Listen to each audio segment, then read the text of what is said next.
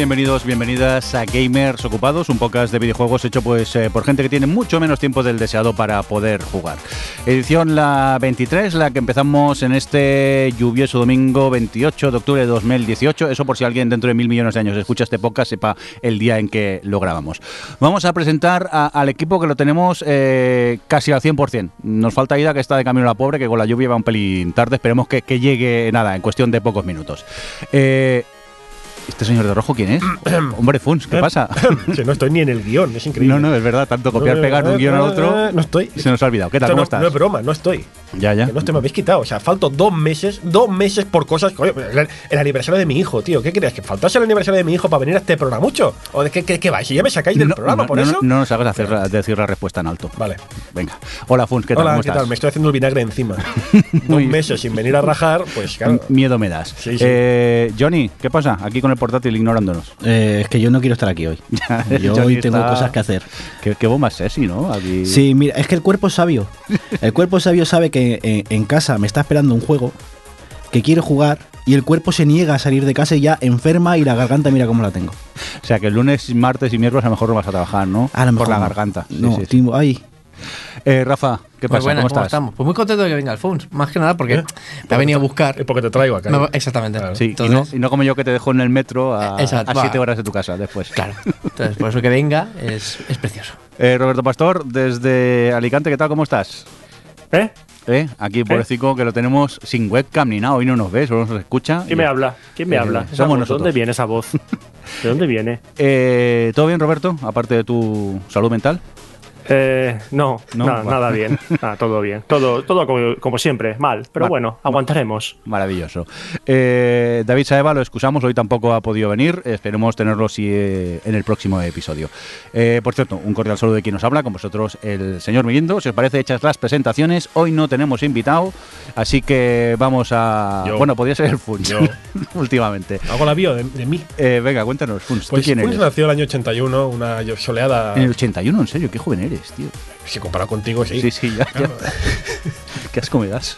Venga, vamos a, a por cosas. Y empezamos contigo ya directamente en el guion. Pero, Pero eh, me habéis encasquetado el tema a mí, es increíble. me Así que- mola lo que pone en el guion. Funs, lo del crunch. Lo del crunch, Hala, y busca toda la vida. Un tema, un tema peleagudo este que durante estas últimas semanas ha dado mucho que hablar. Eh, Supongo que todos los que estáis en el mundillo ya lo sabéis de sobra.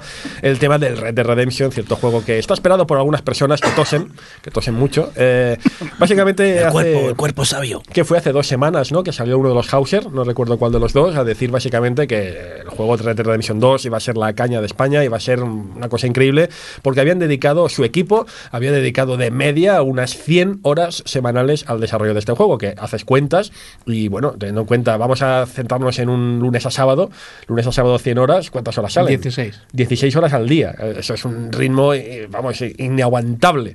Pero a partir de ahí salió ese tema de- del famoso crunch, ¿no? El famoso crunch que una persona que es habitual desarrollador del, del mundillo, como Rafa, seguro que no nos explicará con más detalles lo que es, porque no todo el mundo sabe exactamente qué significa crunch. Pero evidentemente la gente se molestó porque eh, Hauser salió a relucir, a sacar pecho a, relación de estas 100 horas semanales, ¿no? A lo que a partir de ahí se empezó a debatir sobre los derechos de los trabajadores, sobre que si había trabajadores que habían hecho voluntariamente o no. Poco después el señor Hauser recoge cable diciendo que no, que solo algunas personas habían hecho eso y que los que lo habían hecho lo habían hecho de forma voluntaria. En todo caso, se ha montado un pitosto en Twitter, que inesperado, en el que tenías que posicionarte, o te posicionabas en el lado de los sindicalistas como Johnny, o te posicionabas en el lado de, bueno, de gente que decía que no, no, el crunch tiene que estar porque tiene que estar, como ciertas personas en nuestra industria. Ah, no, podías, no había término medio, porque yo de hecho en Twitter me manifesté como que tenía textualmente sentimientos encontrados al respecto, que luego ya en esta pequeña charla discutiré, y se me tiró la gente encima, se me tiraron encima los del sí, los del no. Con lo cual aquí había que posicionarse sí o sí. En todo caso, eh, un crunch, Rafa, ¿qué es el crunch? Primero de todo, decir que el crunch es algo que existe en todas las industrias. Es decir, no es, no, es solo, no, no es solo algo exclusivo de los videojuegos, obviamente. El crunch consiste en trabajar muchas horas, muchísimas horas, durante determinado tiempo, pues una semana, dos semanas, un mes, para intentar llegar a los plazos de entrega. ¿Vale? Y cuando digo muchas horas, no son muchas horas de como cada día. En, programación hay una cosa que se llama, ah, la- bueno, eh, no sé si sabéis, en videojuegos el concepto de la zona, eso que, llega un momento en que estás jugando y te metes con tanta intensidad que solo ves eso y al final acabas cargándote a ese enemigo que tanto te costaba. Pues en, programación acaba ocurriendo bastante esto. Estás mirando la pantalla continuamente y tu cabeza durante muchas horas acaba entrando en esa zona de intensidad tal que tu, tu rendimiento sube, aunque hayas trabajado muchas horas. Pero también es verdad que eh, eso cansa más. Es decir, imaginaos, el, eh, mm, trabajar más de 10 14 horas o de 14 a 16 horas con una intensidad tal que tu cuerpo es como si hubiera trabajado el, el doble. Con la cabeza a tope. La cabeza a tope. Te vas a dormir a casa, esas, el rato que tengas, o no, ni a dormir a casa, porque hay estudios, esto es sobre todo en el pasado, ahora ya no se da, o espero que no se dé. Tu cabeza sigue. No, no puede parar, porque la intensidad ha sido tal que no puede parar. Entonces, el, eh, eh, es tan, tan así en la industria del videojuego que tiene nombre. Insisto, es decir, no, no estamos hablando de, de- de- de- Claro, es que hay horas extras y hay mm, trabajos intensivos Es y hay gente es que, trabaja Solo tiene nombre en la industria del videojuego. Por eso mismo, este- cuando están todas. Exactamente, cuando están todas, y precisamente por eso es tan, tan chocante. Porque, insisto, no es hacer simplemente 14 horas un día o dos días o una semana. Es la sistematización de, de, este trabajo. Cosa que no debería ser en ninguna industria, os lo digo ya. Por eso me enfado a veces cuando se me dice, no, pero es que yo también lo hago y soy, yo qué sé, camarero. Entonces, ya, pero es que no tendrías que hacerlo pero se hace y está mal. Y ya digo, se llama crunch precisamente por cómo acaba tu cuerpo, que se rompe al cabo de un determinado plazo. Se rompe porque se te rompe la cabeza, pierdes la salud, pierdes amigos, pierdes porque lo dejas todo. Y ya no digamos eso, es decir, semanas completas. Se dice, se dice que por lo general ya no se hace semanas completas, sino que se hace seis días, 16 horas, porque claro, si lo haces siete días, pues son 14 horas al día que, que también telita. Y como mínimo te da un día para descansar ahora. Pero bueno. Pero el juego sería posible. La pregunta es esa, ¿no? El juego, un juego de estas características eh, puede de- realizarse de otra manera. También es esto, es decir, hace un falta un juego de estas características a base del sufrimiento de la gente. Pues bueno, yo no soy quien para decidirlo, sinceramente. Yo so- soy quien para decir que eso es una mierda. Es decir, el, el trabajo, trabajar así es una mierda. En todas las industrias. Es una mierda, pero paralelamente se da el caso de que cuando tú estás allí metido, que lo que dices tú, estás, estás a tope, estás muy a tope. Yo insisto, yo no soy desarrollador de videojuegos, pero soy desarrollador. Y estoy en el mundo de las aplicaciones, no de videojuegos, evidentemente. Y a pesar de que soy el primero que dice que esto es una mierda, soy el primero que lo dice, ¿eh? que que quede clarísimo que mi postura es la de que esto es una mierda, sobre todo cuando es obligado. Y ojo que lo de opcional, a veces "Ah, es que es, obli- es- es opcional. No, a Sí. veces es opcional, es un poco implícito que no, no es opcional. Como las horas extras en este país. Exacto, ¿Lo correcto. haces o no lo haces? Ahí está la Exacto, puerta. Exacto, correcto, ahí está. Pero que quede constancia clarísima de que yo esto lo veo como la mierda que es, porque lo es. Esto de porque además también es un tema de salud, como tú bien has dicho. Yo esto lo hacía con 20, 25 años y, no es lo mismo que hacerlo ahora que tengo 37 con familia, eh, hijos y toda una vida montada. Evidentemente no es lo mismo. Pero cuando digo que tengo sentimientos encontrados, lo digo porque cuando a veces ha salido algún desarrollador diciendo, no, mira, es que esto lo he hecho voluntariamente y la gente se le ha tirado al cuello, en parte no puedo dejar de empatizar con esa persona porque yo sé lo que es hacer 15 horas seguidas, que insisto, no sigáis mi ejemplo, no lo sigáis, pero me resulta muy complicado explicar a gente, por, y menos por Twitter, evidentemente, me resulta muy complicado explicar a esa persona que yo he hecho 16 horas voluntariamente al día porque ese proyecto o lo que fuera me apasionaba hasta tal punto que es que prefería obviar yo, eh, insisto, yo prefería obviar todo lo demás por encima de ese proyecto. Que eso, insisto, no es sano y no está bien. Pero me cuesta mucho de explicar. A ver, aquí hay una cosa que parece que tenemos memoria selectiva para el tema del trabajo de programación, de programación de videojuegos. Eh, ahora, ahora con una cosa que a lo mejor no le sorprenderé, pero esto es que lleva pasando desde hace un montón de años, que lleva pasando no, no solo desde hace 10 años, sino hace 20. O sea, es algo que es casi inherente al desarrollo de videojuegos y eso es porque en el desarrollo de videojuegos, al igual que el desarrollo de cualquier producto de aplicaciones, y esto Mark lo sabe muy bien, requiere de unas fases previas al desarrollo. Fases previas que normalmente en no todos los proyectos están. Hablo de aplicaciones, ¿vale? O, o quien dice aplicaciones dice programar, una web o lo que sea. Y cuando se está programando mm, algo sin haber pasado por unas fases de análisis y de planificación, lo que ocurre después es que cuando estás desarrollando llegan cambios que chocan con el trabajo hecho. Entonces, horas de trabajo que se han hecho se tienen que rehacer e incrementando presupuesto e incrementando el, sobre todo el tiempo de trabajo. En los videojuegos esto es inherente porque hay una fase de diseño de los videojuegos que se hace, se puede hacer perfectamente bien con toda la documentación requerida y todo eso. Y una vez se ha programado y se ha probado, te das cuenta que ese, ese diseño de videojuego pues no funciona. Porque sobre el papel queda muy bien, pero a la hora de coger un mando y probarlo, no queda bien. Entonces hay que hacer cambios constantemente. Y eso es algo que ocurre con todos los videojuegos, ya sea un juego indie o un AAA como el Red Dead Redemption 2. Entonces, en la industria del videojuego, eh, las horas de trabajo extra, no digo llamarlo, si quieres llamarlo crunch, llámalo crunch, pero el trabajo de, de más está a la hora del día, porque tú tienes una idea sobre el papel, sobre un juego, eh, llega un publisher, dice, vale, vais a hacer este juego, lo quiero para eh, Navidad, o para la campaña de Navidad, o la campaña de verano, o lo que sea. Y tú, claro, el publisher es el que te están pagando eh, a la gente que está trabajando. Tú tienes que decirle que sí. ¿Tú, qué vas a decirle? No, mira, te vas a quedar sin este juego para la campaña de Navidad. Dice, ah, vale, pues no tenéis el dinero.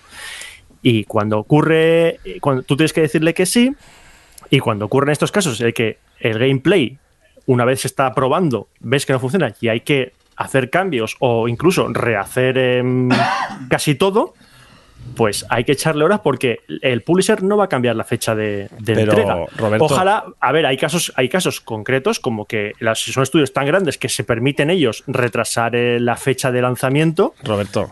Y pueden hacerlo. Creo, creo, y Rafa me lo confirmará, creo que cuando estás explicando todo esto tienes una mentalidad de desarrollo de aplicación, no desarrollo de videojuegos. El desarrollo de aplicación, como dices tú, es así, pero creo que el desarrollo de videojuegos no es exactamente como lo estás contando. No sé si Rafa quiere aportar algo al respecto. Vamos a ver, en temas de videojuegos, el tema es que eh, en este caso se ha un plazo muy largo, ¿vale? El videojuego no está más que diseñado, está más que realizado. Sí que es verdad que salen bugs, salen cosas raras. El problema de las empresas grandes no es lo que sale a bote pronto. No es esas cosas que de repente, uy, el diseñador de turno se le ha ocurrido que podíamos añadir esta feature, que es que le crezcan los testículos y hace calorcita al caballo, o se le encoja mm, si, si, pasa por el agua fría. Hubiera pagado por estar en esa reunión. Yo, yo estoy, bueno, estoy haciendo un vídeo sobre esa reunión. Uh, bueno, eh, la cuestión es que... Dejémoslo estar. Sí, sí. Eh, la cuestión es la siguiente. es que está sistematizado, está. dentro del planning. Ahí está. Es decir, mm, ya no es algo, no es algo que digas, ostras, oh, Dios mío, tenemos una semana. No, no, no, está dentro de ese planning, está dentro de esas semanas. Y ese es el problema. Ese es el problema. El, el, ya directamente, el decir, no, mira, y encima, ojo, dentro del planning y, planning y muchas veces está dentro del planning de los jefes, no está dentro del planning de los trabajadores, no está dentro de esos sprints, no está dentro de esas cosas. No, no estamos hablando de vamos a reservarnos un tiempo para. No, no, no. Está, está en un planning perfectamente eh, estipulado. Y yo te pregunto, Rafa, plannings. ¿Por qué está en el plan sobre los empleados sabiendo, sabiendo que eso es perjudicial para el empleado? Pues porque son empresas muy grandes que se la suda todo. Una cosa que tú competencia. porque hay una competencia brutal, ¿no? Sí, pero bueno. Es decir, lo único que puede motivar a una empresa de tal calibre a presionar por sacar un producto cuando toca es por la competencia. El mundo de los videojuegos tiene una competencia descomunal. Descomunal. Ya solo, ya solo a nivel de los AAA eh, hay una competencia muy fuerte y sobre todo hay un público que puede armar más o menos ruido en las redes sociales o donde sea, porque tal juego sale o no. Le da igual. Le da igual que un juego salga o que no. Puede montar el pollo, pero luego diciendo, bueno, me da igual. Porque mucha gente, yo soy el primero que, eh, que no sale un juego cuando tiene que salir y me alegro. Porque no voy a jugarlo cuando salga. Entonces, hay una competencia tan brutal, es un mercado tan saturado que el público en realidad no le da, igual esos dramas. Esos dramas les da absolutamente igual. Pueden montar el grito en el cielo ahora mismo, pero oye, que no, no va a cambiar nada. Eh, Roberto, al público no es que le den igual estos dramas. El público no los conoce.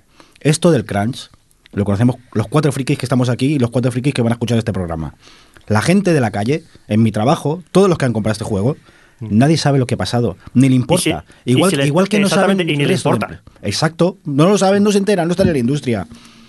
Y, Pero no le importa, y es que no le respecto, importa. y, Roberto, respecto a la competencia, en este caso en concreto no existe la competencia. La competencia en este caso es este juego. Y lo hemos visto con todos los juegos que han- cuando han visto la fecha de salida de este juego, han apretado el culete y han cambiado su fecha de salida.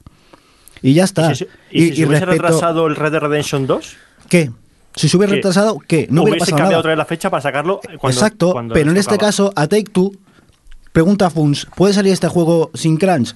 Sí, un año y medio o dos años más tarde. Y a Take Two le da igual, va a ganar el mismo dinero o más. Y aquí está muy bien lo que ha dicho al principio Rafa. El crunch, aquí tiene nombre, pero en todas las industrias existe. Lo hablábamos antes, que yo en mi trabajo tengo dos meses al año haciendo crunch. Planeado y pagado pero tengo crunch. Y el crunch no afecta solo a la persona que está haciendo el crunch, afecta a todo su entorno. Yo hay dos meses al año en que mi familia se resiente. Y es duro, y, lo digo de verdad, eso es duro. Yo, eh, por ejemplo, hace dos años, agosto no lo recuerdo. Recuerdo 10 días de agosto. El resto, de verdad, tengo un blackout porque eran 16 horas al día. Y es una cosa que yo asumo, yo tengo en mi trabajo y yo hago, pero no significa que yo crea que esté bien. Y cuando yo, como dice Funs, como sindicalista, digo, esto no tiene que ser así, no me vale de, no, es que son videojuegos, no, ni en videojuegos ni en ninguna industria. El crunch, no, ¿por qué se hace? Quita el videojuego. Si no lo haces en videojuegos, el juego sale más tarde. Pon, como decía Rafa, un camarero. Si no hace crunch, ¿cuál es el resultado? Pues que su jefe en Navidad tiene que contratar a otro tío. Exacto, punto pelota. ¿Por qué se hace el crunch? Por ahorrar dinero. Y cuando se ahorra dinero solo gana una parte, Exacto. que es el que está arriba cobrando billetes. ¿Sabes qué pasa? Porque hace dos días hemos leído que los Hauser se van a embolsar ahora 500 millones que no van a repartir con el resto de la plantilla. Ahí está, pero Se lo van a embolsar ellos. Pero ahí está el tema. Creo que precisamente el, el tema de que este- sean los Hauser, precisamente, es en un punto. Bueno, no digo que no digo, no digo que sea que, que lo justifique para nada, ¿eh? Pero sí que es verdad que mientras que en otras empresas, que insisto, como ha dicho Rafa, el crunch está generalizado en la industria del videojuego, mientras que en otras empresas el, el- pues eso, el jefe de arriba, el jefazo de arriba ya lo pone dentro de sus planes, pero este señor a las 6 de la tarde se va a ir a su casa con su familia dejando a su empleado, pues eso, a las 16 horas de turno. En el caso de los Hauser, que son una gente muy particular y muy especial, lo sabemos. Se quedan ellos, ¿no? ¿Es lo que vas a decir? Pues sí, lo voy a decir. Sí, ¿y qué? Bueno, no, por eso tienes que no, no, no, no, no, a un no he empleado a hacerlo. Insisto, no he justificado. De hecho, te voy a decir más. te voy a Tony, no, decir no, no, más. no, no, no, no quiero, que- no, no quiero que sigas porque vas a dejar en mi, en mi boca que acabo de decir, porque los Hauser lo hacen, lo tienen que hacer los no, no, demás. no, no, no. Lo que estoy diciendo es, intento meterme en la piel del empleado. Intento meterme en la piel de ese empleado que ve que su jefe se está quedando, se está por- voluntariamente porque él quiere, ¿eh? se está quedando ahí pringando a saco y el empleado, y esto a mí me pasa, y me ha pasado en todos los trabajos en los que he tenido, que, y pasa que cuando ves que el jefe se va más tarde, pues te da como esa cosilla, ¿no? De, "Eh, es así, es así, te da esa cosilla de marcharte antes. Insisto, no es justificable, tienes que irte a tu hora, pues es lo que toca. Mira, un ejemplo claro, en mi empresa hemos hecho entre mucho tiempo, hemos hecho crunch muy bestias, muy bestias, pero llegó un momento en que mi, mi jefe, mi jefe supremo, me dijo, esto tiene que acabar. En mi empresa, hay que decirlo, hemos abogado por hacer las cosas bien, y ni crunch ni hostias. Pues mira, es tan sencillo como que yo como jefe de la parte informática, eh, estas últimas semanas me he dedicado a trabajar eh, comer delante del ordenador, porque tenía mucha faena y me pongo a comer delante del ordenador, porque digo, bueno, pues así hago, mientras como voy haciendo mis cosas. Bueno, pues me vino gente, me vino mi jefe y otras personas a decirme que no podía hacer eso. Y yo decía, bueno, ¿y a, a ti qué te importa? Y dice, no, porque si tú como jefe estás dando el ejemplo de que te quedas a comer mientras estás haciendo trabajo, los demás se van a ver obligados a hacerlo. Y eso no puede ser. Así que vete a comer al, al- al- donde se come. No trabajes delante de- comiendo. Y es así. O sea, no solo es el hecho que hemos dicho de que el crunch esté generalizado, sino que además que en esta empresa, como es Rockstar, que sabemos cómo son, los jefes no han dado ejemplo y la prueba está en que el señor Hauser ha salido a dar, a sacar pecho diciendo que esto es un logro que ha conseguido él por su buena gestión, cuando es todo lo contrario. No es una buena gestión para nada, al contrario, es una nefasta gestión y como dice Johnny, acaba con la salud, acaba con la familia, acaba con todo esto. Y lo que así. iba a decir es que en este caso los Hauser deberían tener a alguien diciéndole Correcto. echa el freno Correcto. porque no es sano para ti Correcto. ni para tu familia ni para tu trabajo Correcto, ahí está. Sí, señor, ahí está. Tengo una lista aquí de cosas que me he apuntado y, y he dejado de apuntar. Porque digo, me voy a quedar sin colores. Eh, no, te has quedado sin papel, es muy larga, ¿eh? Bueno, ah, voy a hablar solo de, de un tema, ¿vale? Porque de esto he hablado mucho, yo he hablado mucho y voy a hablar más en- en- por mis canales. Porque no quiero que esto se monopolice, porque no es De YouTube. Sus canales. de mis canales, ya sea YouTube, ya sea Isabel mi propio podcast, que será Las Cosas de Rafa. Las cosas de Rafa. Las cosas de Las Rafa. cosas de Rafa, de verdad. No, Ah. pero me ha hecho gracia. Ah, la cuestión es la siguiente. La pasión, el concepto de pasión y de familia. Mm. ¿Vale? Ah, el desarrollo de videojuegos, sea en la parte que sea, es muy pasional. Es algo en lo que te involucras tanto. Creo que en el desarrollo en general, ¿eh? Bueno, pero en el videojuego en particular, que es el que estamos hablando. Es como. Y la robótica y lo que tú quieras. desarrollo, sí. ¿Vale? Pero es muy pasional, es muy pasional porque hay arte, hay eh, guiones, hay narrativa y mm, la idea es que es algo tuyo, es algo tuyo, va a ir un trocito de código tuyo mm, por el mundo. Ya sea, pues, yo qué sé, pues cómo disparar las balas o cómo le crecen los testículos al caballo. Eh, la cuestión es, ostras, mm, no puedes dejar que algo en lo que has invertido tanto tiempo salga mal lo haces tuyo y tú te sacrificas Y hay orgullo. y hay orgullo, Orgullo, también. hay Todo esto, orgullo. la pasión incluye también eso. Y se acaba pues mezclando todo y acabas no pensando que estás haciendo 16 horas y aceptando cualquier cosa. Por otro lado, y para finalizar, por otro lado y para finalizar un poco esto, es eso, es que hay empresas que lo hacen todo para que te sientas como una familia. Lo hacen todo para que te sientas parte de la familia y que les estás decepcionando como si decepcionaras a tu padre, a tu madre o a tus hermanos y te logran meter en ese, en ese, en ese rollete. ¿Por qué? Porque a ellos les interesa. En el fondo, en el fondo a lo mejor tu jefe inmediato sí que le importas. Pero al siguiente se la sudas mil. A los inversores. Es que, es que no os dejéis engañar. Porque es que muchos juegan con esto. No, es que somos como una gran familia y nos tratan muy bien, nos llevan de excursión. Como los hermanos de la Salle. pues eh, eh, os hacen sentir así, de tal manera que luego hacen cualquier cosa y tú piensas, o sea, con lo bien que me han tratado, que tengo aquí la nevera para comer el choricillo que yo quiera, Sí. o Tengo un billar, me han puesto un Oh. me billar. han puesto un billar, o mira, mira qué, qué- qué- qué sitio más guay para Me trabajar. han puesto un billar que voy a jugar un cuarto de hora y voy a recuperar tres. Exactamente, Funciona así. exactamente. Sobre Y todo cuando- las primeras horas de todo proyecto es, uy, Y- qué bien que estamos, ya verás. Yo estoy en ese punto intermedio, yo tengo gente debajo y mi trabajo es, entre comillas, ¿no? O sea, no voy a dármelas de nada, protegerlos de lo que viene, de las exigencias que vienen por arriba. Por supuesto, es claro que es lo que te hace un gestor. O sea, y la pelea, pero claro, tienes que buscar el equilibrio. Hay que, y es muy difícil encontrar ese Y, y me equilibrio. resulta curioso que digas eso precisamente cuando eh, es- entonces la que se come las horas eres tú. Nos la comemos todos. Ya, claro. Pero a mí me dicen, tienen que entregar el día tal, y yo, mi única lucha, lo único que puedo hacer es atrasar esa fecha 15 días. Pero no puedo hacer otra cosa. Pero porque la industria en la que estoy es la que es y no, no admite variables. No puedo decir, en lugar de meter a una persona ahí, voy a meter 10. No va a salir 10 veces más rápido. Pero la pelea está ahí. Y no es un producto de entretenimiento. No. No. es un juego que no muere nadie. Bueno, de verdad, si no sale el juego.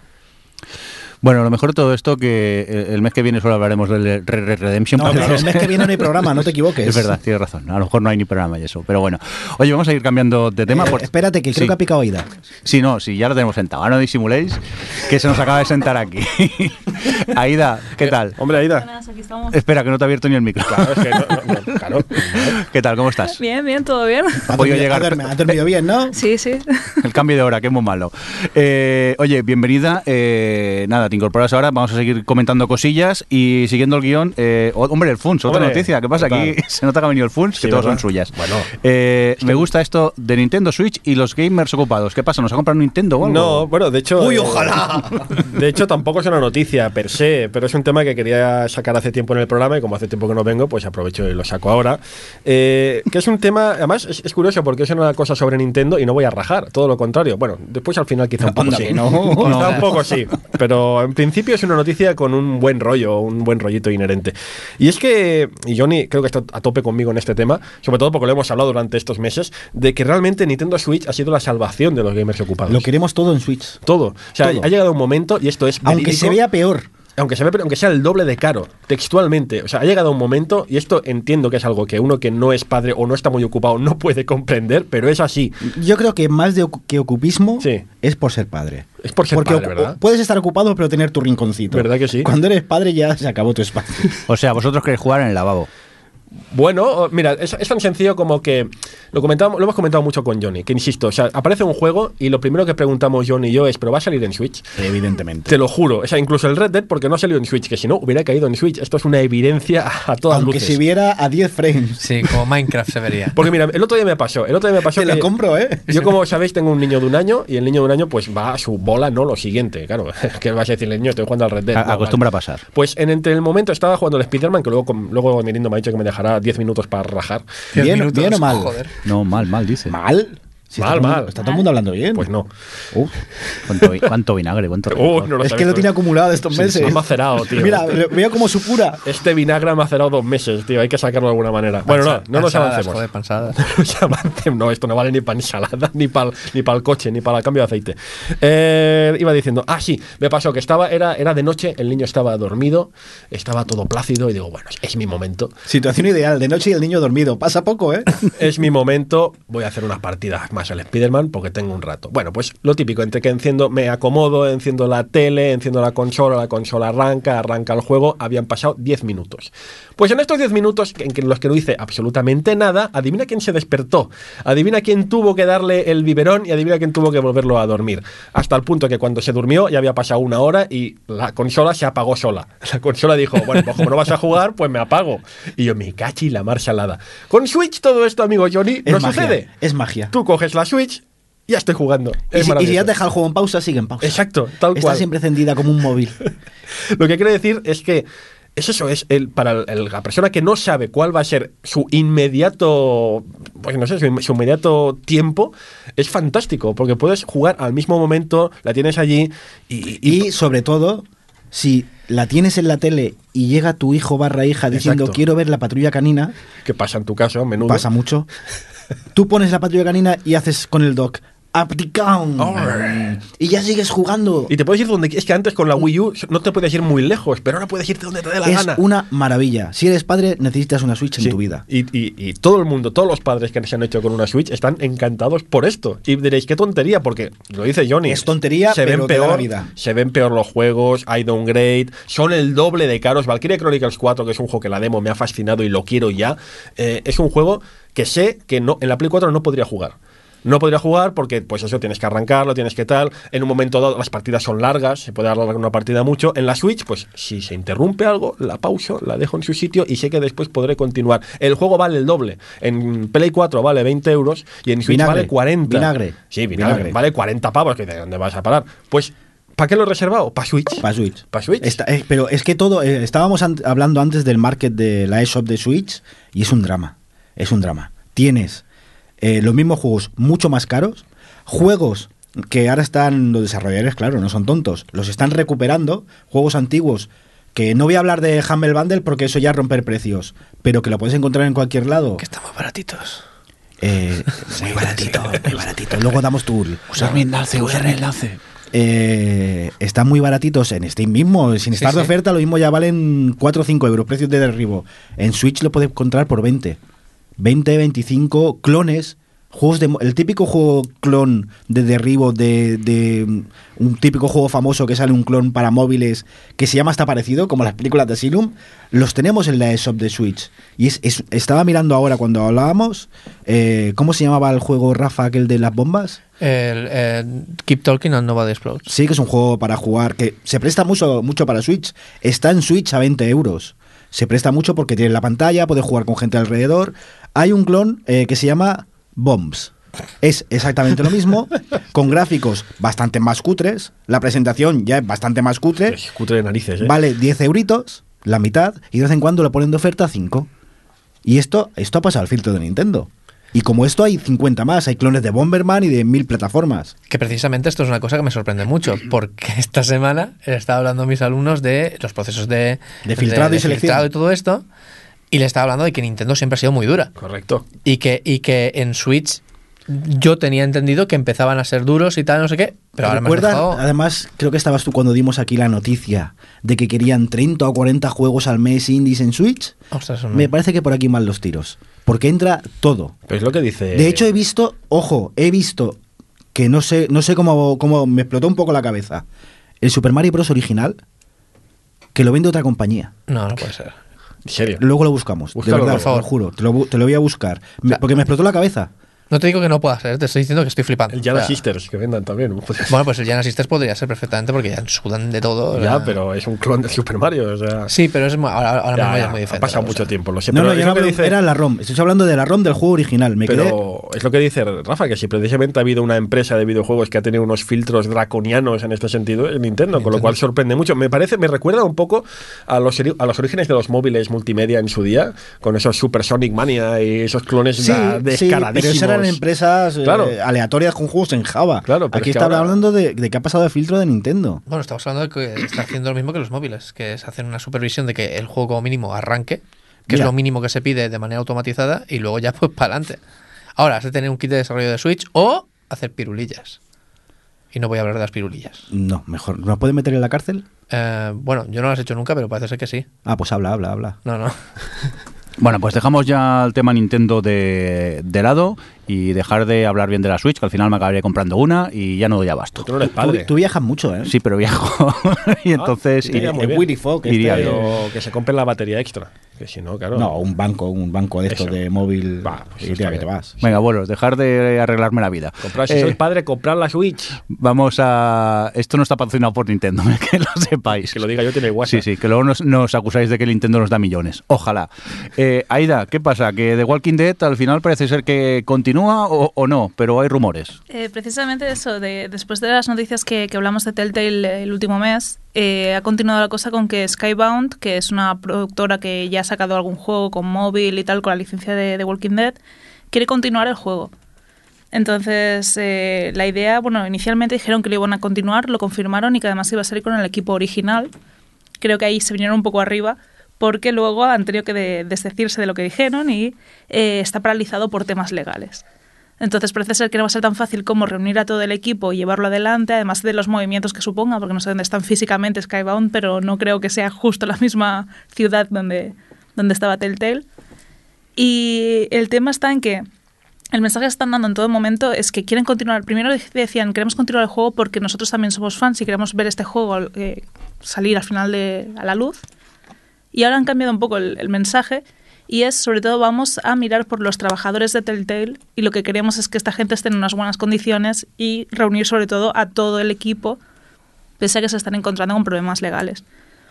Bueno, por ahora había dos capítulos, creo recordar. El juego en Steam sí que he intentado ver si había posibilidad de comprarlo y no, solo puedes descargar la demo, la cual he estado jugando y, la verdad es que pinta muy bien Ujú. Pero mm, de momento están en ese estado de, se supone, primero hubo la noticia a, principios de mes de sí que se va a sacar el juego y al cabo de dos semanas fue un bueno, parece ser que no lo podemos confirmar al 100%. Entonces este es el, el estado Pero actual. El, el juego es un juego episódico, tengo entendido. Sí. ¿Ha salido algún episodio ya? Dos. Han salido dos episodios ya. Eh, Claro, es que yo hasta donde sé, Rafa seguro me lo confirma, eh, estos tipos, cuando tú compras un juego episódico, en el primer, primer, eh, el primer episodio, estás firmando como una especie de, la empresa firma como una especie de contrato que ese, ese juego episódico va a terminar. Quiero decir que va a salir, que vas a tener la opción, la posibilidad de acabarlo. Y de que en caso de no hacerlo, pues ahí hay un problema legal chungo. Porque claro, es en plan, es, es un engaño. O sea, si tú compras un juego episódico, compras el primer episodio gastando un dinero y al final esa, esa serie no aparece, es un engaño, entre comillas, ¿no? Entonces ahí, ahí puede haber problemas de tiempo legal, no lo sé. No lo es hasta que no dices que no va a salir. Que Claro. es ese, limbo Claro, que se creó. claro. De hecho, no lo es si no compras todo el pack, simplemente. También, tú si puedes comprar este el primer capítulo uno. capítulo, el segundo y luego decirte que. No, solo puedes comprar el primero. A partir del segundo no los vas comprando sueltos, ya es el, el resto del contenido. Ah, entonces otra Entonces, historia. si hay alguien que comprado el lo juego mismo- completo- Entonces es lo mismo que si fuera, si fuera un capítulo, dos capítulos, tres capítulos, claro, así no, o sea, pueden acabar, acabar cuando quieran. Pero si te hacen un pack, por ejemplo, eh, Microsoft obliga, eh, no sé si al no sé si es para un lado o para otro, pero sé que las empresas como Microsoft y Sony, para sus consolas, eh, tiene esto muy a rajatabla. Es decir, no te deja, creo que era Sony que dice, no te dejamos vender capítulos, es decir, un pack, al menos hace unos años, te dejamos vender packs porque puede pasar que te vayas a la mierda y nos dejes mal a nosotros. No, no quedes mal tú, nos dejes mal a nosotros. Entonces ven un capítulo, otro capítulo, otro capítulo, o ya tienen o ya eh, tú puedes demostrar a Sony que tienes todos los capítulos hechos y simplemente serían toques, con lo cual si te vas a la mierda tampoco pasa nada porque podrían venderlo ellos sin problema. Bueno, pues vamos a ver cómo continúa este culebrón de Telltale y, y sus juegos, a ver si afortunadamente eh, se arregla la cosa y los fans del juego pueden seguir jugando a, a una tercera parte. Johnny, ¿qué nos Cuar- traes por aquí? en este caso Ah, cuarta. una cuarta ya, joder. Y Dios. conclusivo ya. Y conclusivo, vale, vale. Eh, Johnny, ¿qué nos traes por aquí? Eh, pues lo que estamos hablando últimamente del juego en la nube, el famoso juego en la nube que parece que todo el mundo está empujando para allá. Y Microsoft ya anunciaron en el, en el E3, lo anunciaron, si no recuerdo mal, ¿verdad? Sí. Que estaban trabajando en la plataforma. Ya están en pruebas, ya tienen a varios usuarios en Estados Unidos que pueden jugar al catálogo de Xbox en la nube desde, por ejemplo, sus teléfonos móviles. Claro, pero esto ha sido a raíz de que por fin las redes han estado preparadas para ello. Las redes, los servidores y sobre tema- todo que este se tema- acerca el 5G. Ya, exacto, porque este tema, quiero decir, el tema del videojuego en la nube se lleva hablando de él desde el año, vamos, pero que se decía eso de que la red no estaba preparada para semejante aluvión de datos, no ni, sé. la, ni la red ni el hardware, porque piensa Claro. que para cada juego vas a tener un pepino de ordenador si quieres que se vea bien. O, virtualizar. O, virtualizar o, como hace Sony, tener directamente la máquina incrustada en un rack. Exactamente. Y una por persona. Y una por, por usuario. Bueno, sí. Por usuario activo, que es lo que Exacto. hablábamos el otro día. Entonces dice que hay, hay- hay gente ya probándolo. Hay gente probando en Estados Unidos, dicen que va muy bien. Sí. Y de hecho venden eh, un accesorio para un mando de Xbox, le puedes poner el móvil. Eh, está, están funcionando, otra vez nos empuja a la nube. Y esto es curioso porque Microsoft, precisamente, son los que también están impulsando el Game Pass, que todo el mundo está contentísimo con ellos. Y yo siempre, eh, no ha sido una crítica, es. Me ha extrañado o me ha parecido muy difícil. El Game Pass es tanto para PC como para consolas. Pero tú en consola entras en la sección del Game Pass y ves rápido y de un vistazo los juegos incluidos. Y en PC esto es imposible. Tienes que ir juego por juego, que sepas que está en Game Pass y saber si está para PC y si entra. Todo lo de Microsoft, evidentemente entra, todo lo oficial de Microsoft, pero son 200 juegos. De esos 200 juegos, no todos están en PC, no todos entran, pero en la última reunión de accionistas eh, ya ha confirmado Microsoft que en los próximos meses el Game Pass va a tener su versión de PC, compartida también con consolas, pero que en la tienda de la Windows Store vamos a tener una sección con el Game Pass pagando 9,99 euros al mes y tendremos 200 juegos de PC para, para escoger. Que es, parece, desde que está el Satya Nadella, se llama, el no sé, Ujú. Microsoft, El está impulsando mucho el juego en la nube y el juego, con- más que a comprar producto, a comprar servicios, el mismo Office, ahora es un servicio, el Office 365 creo que se llama, que pagas anualmente, y quiere hacer lo mismo con los juegos. Y en nada... Eh, O sea, lo que quería PC hacer, también. lo que creo que era Ubisoft, que decía que quería convertir el videojuego en un servicio. Sí, lo que pasa es que va a pasar como con Netflix y el resto de plataformas. Si cada una hace la suya, ¿qué va a acabar pasando? Tendrán Ubisoft una, Electronic Arts otra, Bueno, Microsoft, ya, ya la Sony. ya, la tiene. Ya lo tienen, ¿eh? Ya la tiene. Eh, pues acabaremos, como hablábamos el mes pasado con Adri, eh, con bundles. Con bundles de, mira, eh, por este precio tienes Microsoft y, y Ubisoft. Y por este otro tienes Electronic Arts y PlayStation. PlayStation Now, por cierto, ya tiene la opción, al menos en beta, de poder descargar el juego. Así que es algo parecido al Xbox Pass. Mientras en España lo que está sucediendo es que eh, tenemos ya disponible la primera plataforma de juegos en la nube, eh, se llama Wait, y ahora mismo, es, que es, es un poco curioso esto, Eh, por ahora solo puedes comprarla, eh, bueno, comprar este servicio a través de comprar un hardware que se mete en, la- en el televisor Pero, con un coste de 99,99 eu- pero, euros. pero esto no es cargarse la esencia de la idea. ¿no? Tener que comprar un hardware para. En la descripción, las espe- especificaciones de, de Wait, lo que explican es que esto es la Wait Box, que además te incluye un servicio de suscripción de seis meses y que en un futuro sí que lo, lo venderán el servicio, que es una suscripción de unos 6-8 euros mensuales, no han especificado en el precio exacto, eh, que podrás pues, comprar para tu, tu ordenador en casa.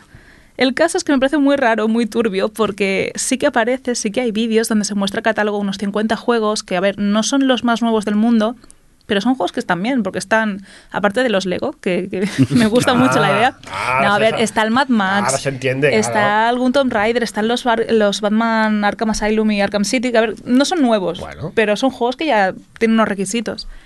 Eh, pues solo se venden en el corte inglés. Pero por algún tipo de. No, no tengo idea. Porque o sea, es Si, algo- si está el corte inglés dentro, es turbio. Es te que ahí digo. está, es que cuando una para, un producto lo vende solo el corte inglés, es que el corte inglés ahí tiene metida la mano. Sí. Pues- y eso, uf, Da un poco de mal rollo porque si buscas reviews, si buscas críticas, si buscas opiniones, nadie ha dicho nada. pero esto ya, puedo ir al corte inglés y comprarlo. Puedes ir al corte no hay inglés y comprarlo y, y te viene con mandos y, puedes jugar cuatro personas y no hay en casa. reviews. No Nos, hay compramos, reviews. nos compramos uno entre todos y lo A probamos. ver, espera, espera, espera. o sea, Yo sí. me lo he pensado de hacerlo, Déjame, no es broma. déjame hacer el croquis Pero mental. lo- O sea, este aparato está a la venta, Sí. es, lo vende el corte inglés Sí. y no hay ningún review. Hay- Llámame mal pensado. Hay opiniones en el corte inglés No, solo, pero- en plan de "Ah, muy buen aparato, muy divertido, Ahí jugado, me lo he pasado muy bien. No, han- no se lo han regalado a ningún youtuber y el youtuber pasa de comprárselo. Entonces no hay review. Si lo hubieran regalado, posiblemente sí que tendríamos. Pues mira, voy a pero- hacer la primera review. Voy ahora corriendo el corte inglés. ¿Tienes 100 pavos? Yo estoy tentada. Venga, va, va, hacemos una colecta y. No, no, no, no, no, ni colecta ni historia, te la compras tú. O sea. Pero es como comprar la olla. Pero esto Bueno, es, Te yo va la a compré, explotar en la- así Te que. va a Esto- explotar en la cara. eh, ¿es a producto español y los servidores están en España? ¿Se sabe algo? No, no hay mucha información. Es que lo que buscas es solo saber precio, el catálogo y las posibilidades Yo- estas de jugar eh, Pero desde cualquier eso televisor. entonces ha sido una nota de prensa que se ha mandado a los medios y los medios la han, la han repetido, pero tampoco hay mucha más información. Pero incluso en su propio canal de YouTube, estuve mirando la- el propio canal de YouTube de la empresa y, y exacto, o sea, solo te sale eh, estas cuatro especificaciones y ya está, y está a la venta y nadie sabe nada. Nadie lo ha probado. Nadie lo ha probado.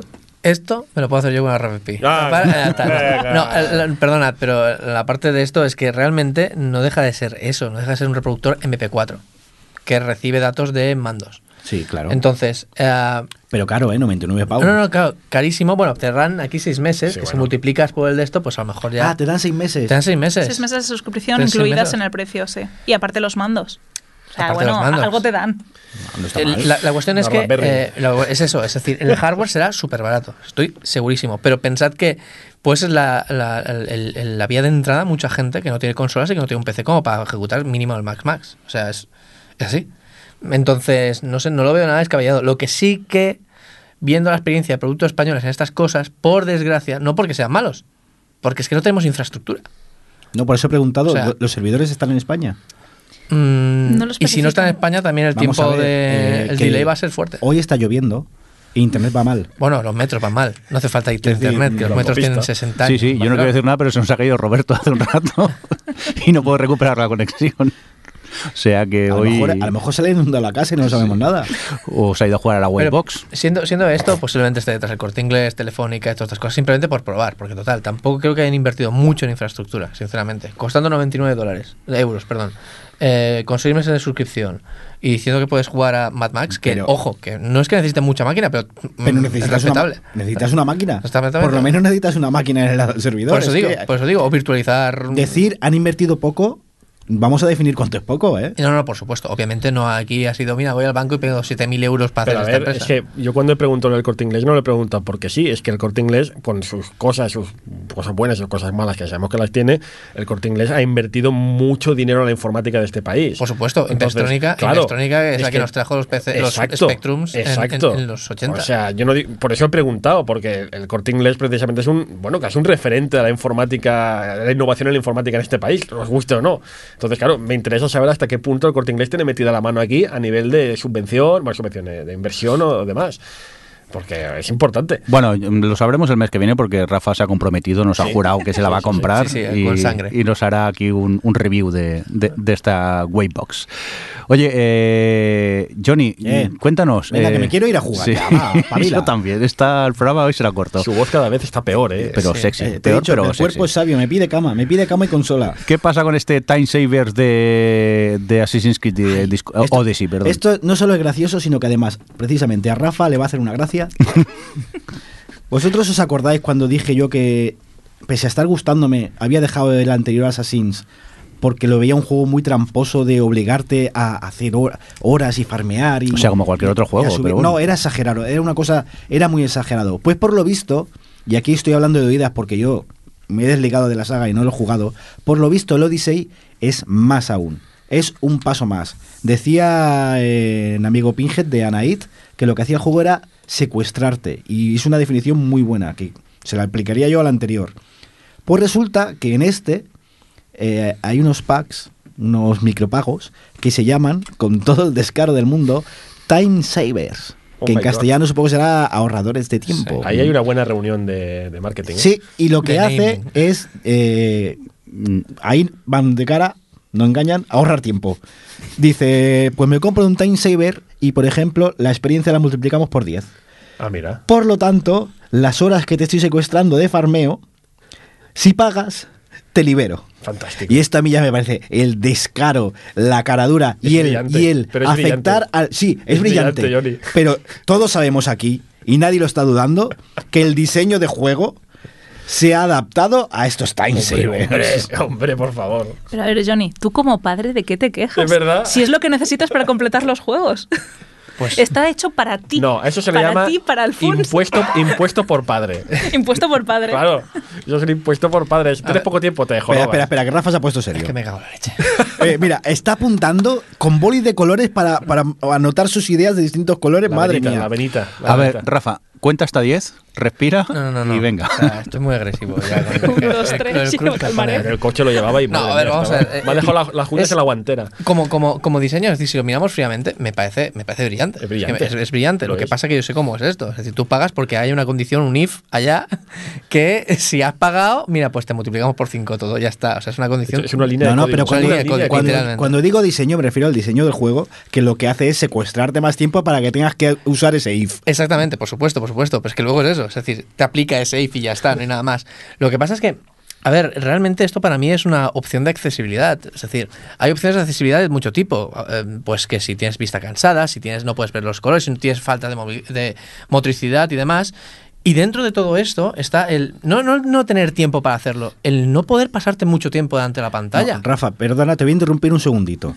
Eso, eso toda la vida se ha llamado modo fácil. Y ya está. Esto, esto es eh, conscientemente decir, tienes la misión 1 y la misión 2 que avanza el juego, y entre medio voy a obligarte a hacer la misión 1.1, 1.2, 1.3, Vale. 1.4 para que estén más horas y tengas tedio. Vale, lo, lo Y lo, y digo habiendo jugado al juego, ¿eh? Lo acepto, pero te digo también por qué no estoy del todo de acuerdo. Porque una cosa es, eh, o sea, es decir, tú puedes estar perfectamente, pero no puedes estar sentado mucho tiempo. ¿Vale? Ostras, y puedes hacer combos y puedes hacer todo esto. Si te pone en modo fácil, te pone en modo fácil todo. Esto lo único que hace es cambiarte el tiempo que vas a estar delante del juego. Es lo único. Entonces, eh, para mí es una opción de accesibilidad exactamente igual que poner el texto más grande o directamente juegos como Spider-Man, que hay una opción de accesibilidad que es, en lugar de estar apretando eh, compulsivamente el botón para hacer algunos, algunos Quick Time Events, simplemente tocas una vez y se hace automáticamente. Y eso está dentro del juego y eso es una opción de accesibilidad. Por eso cobrarla me parece bastante aberrante. Por cierto, ¿cuánto? Eh, no lo sé, no lo sé. Por suerte, ni lo sé, Si fueran- ni quiero saberlo. Si fueran 75 céntimos diría, ole, mirad, o sea, me parecéis unos cabrones, pero bueno, tampoco... Pero que el time saver es será. temporal, ¿eh? Te lo hace ¿Cómo que durante X. Ah, hombre, vamos a Uy, ver, vamos a ver, Rafa. Claro. Que es un micropago, es. Claro, Voy a ganar pero- de tiempo durante X horas. Bueno, pero eso para, para micropagos. que Ah, es como en un el móvil, micropago que y durante activas una 10 opción minutos- interna. Claro. Pero hay, un micropago, hay micropagos que es precisamente activas eso para siempre y ya está. Pero esto No no, es un micropago, esto no es, esto es, esto es, No lo sé. Hombre, No que tontos pero, no son, Pero no habiendo, son. habiendo jugado. esto es un o sea, micro robo, ¿vale? En los anteriores Assassins, y Funs y yo hemos sido fans de la saga, estaba la historia principal y las secundarias, que podían ser interesantes o no. Y lo que hacías era no hacerlas. Pero ahora te obligan a hacerlas. igual. Sí, bueno, por la, por la ansia- Ahora te digo yo que no las harías, ¿eh? Tú hacías las mochilas del Spiderman, así que... Espérate. Pues eh, en estos no, no solo es que no sean interesantes, es que son generadas aleatoriamente. Son misiones random que te obligan a hacerlas para subir tus stats para poder hacer la siguiente misión. Y para eso tienes que perder, vamos, eh, no estoy exagerando, lo mismo tienes que perder 10 horas de farmeo. Y te están diciendo, págame un eurito. Y en lugar de 10 tienes que jugar una. Eso es lo que me refiero con el diseño de juego. Y me parece, Brillante. por un lado, aber- aberrante y por otro, genial. Exacto. Pero es aberrante. Eh, Es aberrante, pero, pero, es y, el tío de marketing aberrante. y el tío de marketing que cuando hicieron la reunión dijeron cómo vamos a llamar a esto y dijo con un par de huevos ahorradores de tiempo si me oyes te amo We love you. A ver, no se han inventado nada nuevo. Los juegos de móviles es la base del mercado, Sí, sí, el sí, funcionamiento que Sí. tienen desde hace muchísimos Sí, años. y por eso cuestan cero euros no 70 Exacto. Bueno, hay algunos que cuestan el Mario que el, Mario. Run. Vale. Bueno, pero Mario Run no Ya, pagabas ya. nada, pero Ya, luego ya, querías jugar al nivel tenías que pagar, pero luego además quiero recuperar vidas, tengo que pagar, pero luego es, es lo mismo. Y es un modelo de mercado que funciona muchísimo para juegos móviles. no es que Y lo que hacen es lo secuestrarte que está lo- demostrado es que en móvil no funciona otra cosa yo en móvil no es que lo defienda pero lo entiendo porque cuando los juegos costaban un euro, la gente decía que eran caros y no los jugaba. Yo entiendo cómo va el mercado móvil, pero trasladarlo al mercado de consolas con este descaro, a mí me- Pero y, ya y pasó con cargarse la Shadow of saga. Mordor, ya ha pasado con otros juegos que han puesto jugabilidad de pay to win. Sí, pero, Pero- que la gana otro no significa que me guste. Exactamente, sí, es injustificarlo, pero eh, yo sigo insistiendo, esto es una opción de accesibilidad y me parece horrible, horrible eh, que, la, que la cobren, sin más. O sea, podría haber una opción igual que modo fácil, modo de, ostras, pues no, no puedo estar tanto tiempo delante de la pantalla, me gusta el combate como es, no quiero que me pongas más fácil, quiero, ostras, no estar cinco horas delante para una cosa que poder estar media. Oye, que hagan un Dark Souls, que cuando vas a matar al jefe, si pagas, te lo mata solo, ya directamente. Yo, yo sigo sin ver lo del el tema este de accesibilidad. O sea, lo que estoy viendo es una forma de monetización que ha funcionado en otros mercados, más allá que la. No, yo entiendo a Rafa. Yo entiendo, a yo entiendo lo que quiere decir Rafa. Ostras, yo lo veo pero claramente una forma de monetizar. Pero habiendo supuesto jugado al juego, por supuesto que lo es. está diseñado para lo que está diseñado. Pero entiendo lo que quiero decir Rafa. Y de hecho creo que el nuevo Tomb Raider tiene opciones así porque te permite eh, cambiar la dificultad por un lado de los combates, por otro lado de los puzzles y por otro de no sé qué, de la escalada creo. Y eso sí que es una opción de, acces- de accesibilidad. Pero eso también lo tienen, por ejemplo, eh, es que no sé, hay muchos juegos que ya te dicen de eres jugador experto, oye, que es el God of War, por ejemplo. Son los juegos que. que No, ese de- es el nivel de, No, de pero- dificultad. dificultad. Pero bueno, nivel de dificultad, o por ejemplo, en Mass Effect era el nivel de los shooters que va a ser el juego, es lo que es más narrativo. Sí, O sea, eso sí. No es tanto un nivel de dificultad, o sea, ya, ya hay muchos juegos que lo incorporan y no te hacen pagar por ello. Claro, ahí, ahí está eso, el tema, es que es- es, es, es lo que dice Rafa, es un factor ya, de ya. accesibilidad. De hecho, sí, hay un muchos- factor es premonetizado. Esto lo hemos hablado en anteriores, Eso es horrible. en anteriores temporadas de este programa, lo hemos hablado de que lo que siempre hemos dicho, que los desarrolladores quieren es que se acabe- te acabe su juego. Y si pueden añadir ayudas para que ciertas personas pueden acabárselo mejor, Y pues si, las y si son pagando ya te Y cagas. son pagando ya. Exacto, ese es el problema, que ahora lo han hecho ya pagando. Pues eso, es que esto es una noticia que es que va ligada al nombre Ubisoft. Es que, es que no, tú me dices a la otra compañía y dices, eh, no sé, pero ah, es Ubisoft. Hombre, que está clarísimo. Vamos. Es que el 80% de Ubisoft es departamento de marketing y luego el Pues, resto. pues no vas muy desencaminado en el fondo. O sea. Oye, eh, vamos a hacer un pequeño alto en el camino, vamos a hacer una promoción. Sí, ¿eh? Eh, sí. Funs, ¿qué pasa? ¿Qué quieres promocionar? Nada, pues que como ya imagino muchos sabéis, del 29 de noviembre al 2 de diciembre es la Barcelona Games World, una de las ferias más importantes de España, una de las, ¿eh? no, no me quiero meter en follones. A la que nunca he conseguido entrar por las colas que hay. Ostras, es verdad que intentaste venir el año pasado y no hubo manera. El año pasado ya ni lo intenté, creo, fue el anterior. Verdad, dabas tú una charla Sí. y, claro, yo soy así de feliz, no compré la entrada anticipada y me puse a la cola y ni, ni siquiera sábado, vieron taquillas, un, un sábado. sábado, desgraciado. Y un amigo que compró la, la entrada estuvo dos horas haciendo cola para poder entrar simplemente. Bueno, pues este año vuelve a hacerse la Barcelona Games World, más tarde, en diciembre, 29 de noviembre al 2 de diciembre. Y otra vez este año vuelve a hacer, vuelvo a hacer yo una charla, vuelvo a hacer yo una charla de estas mías, que hasta ahora nunca había prestado atención a promocionarla aquí, porque digo, tampoco hace falta, pues un matado ahí haciendo el imbécil delante de un escenario. Rafa una vez hizo el imbécil conmigo en una de estas charlas, el año pasado precisamente, ¿no? Bien me la estás el- vendiendo, ¿eh? Como Sí, me sí. gusta hacer imbécil, pues yo... Pero es que este año, este año es diferente. Este año sí que es, es muy especial y, y por eso quiero hacer un poco de promoción. Porque el domingo 2 de diciembre a las 12 hacemos una charla. eh, yo, el señor, eh, el señor Alfon de Play Games Arcade de Sega Saturno y Evil Ryu, hacemos una charla de los 30 años de Mega Drive.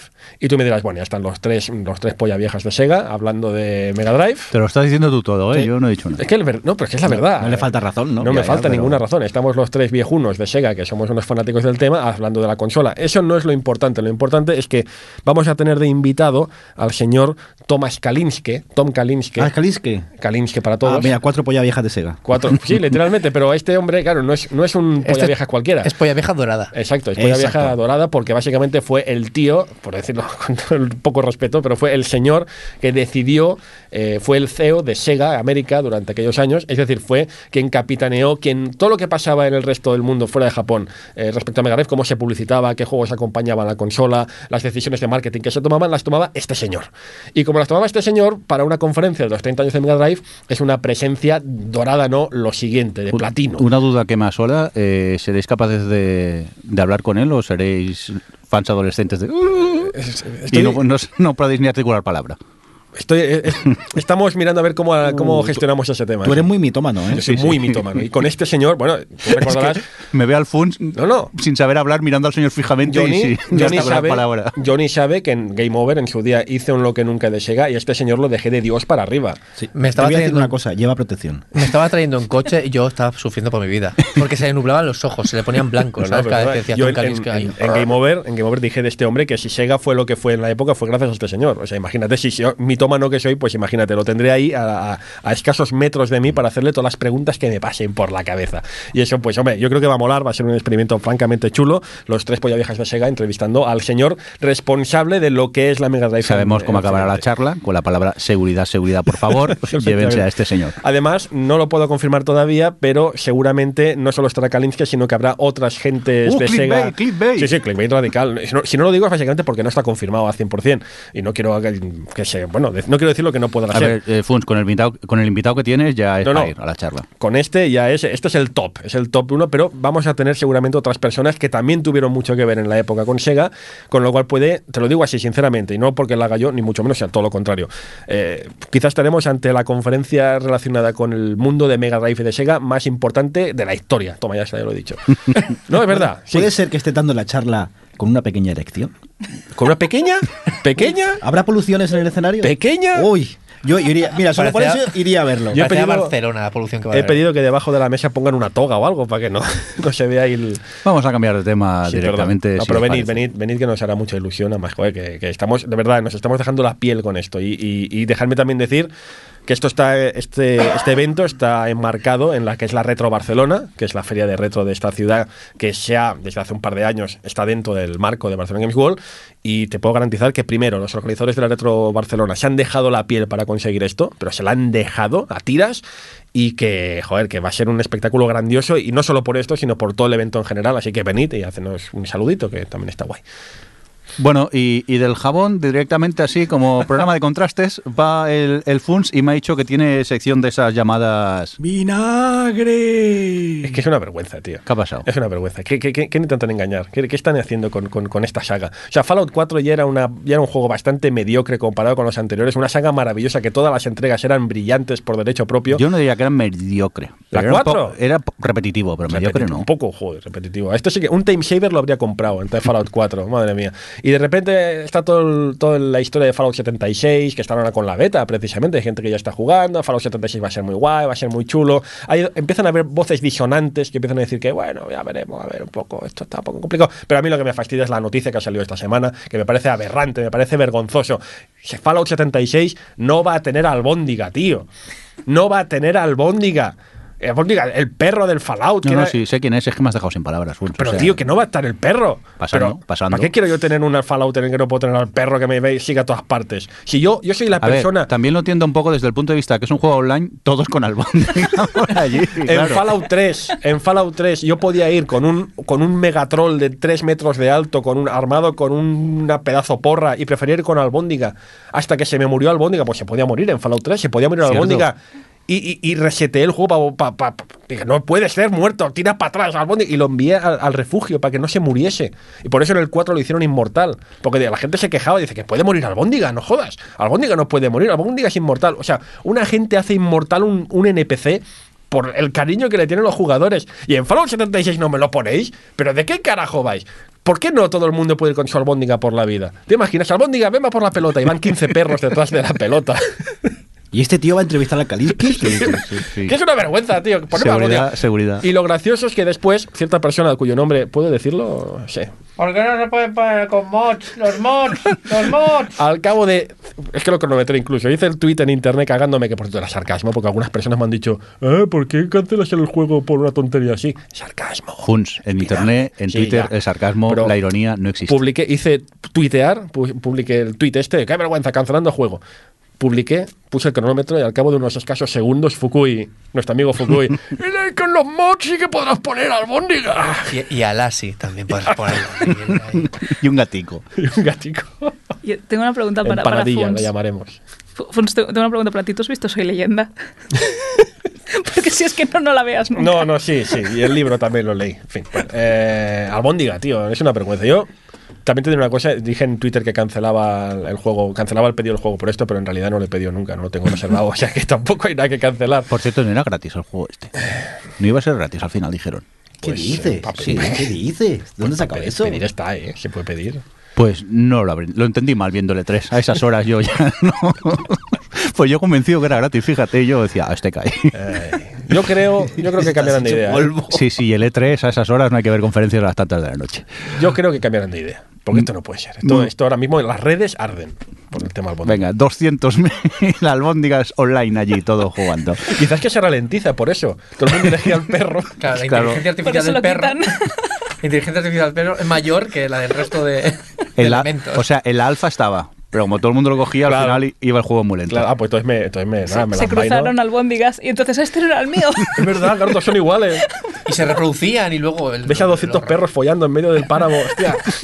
Claro, no enti- ah, vale, retiro lo que he dicho. Estoy reservando el juego ya. Muy bien. Venga. Reserva, reserva, que es gratis. Oye, dejadme. Que me quiero ir a jugar al juego. Oye, eh, ¿A qué juego?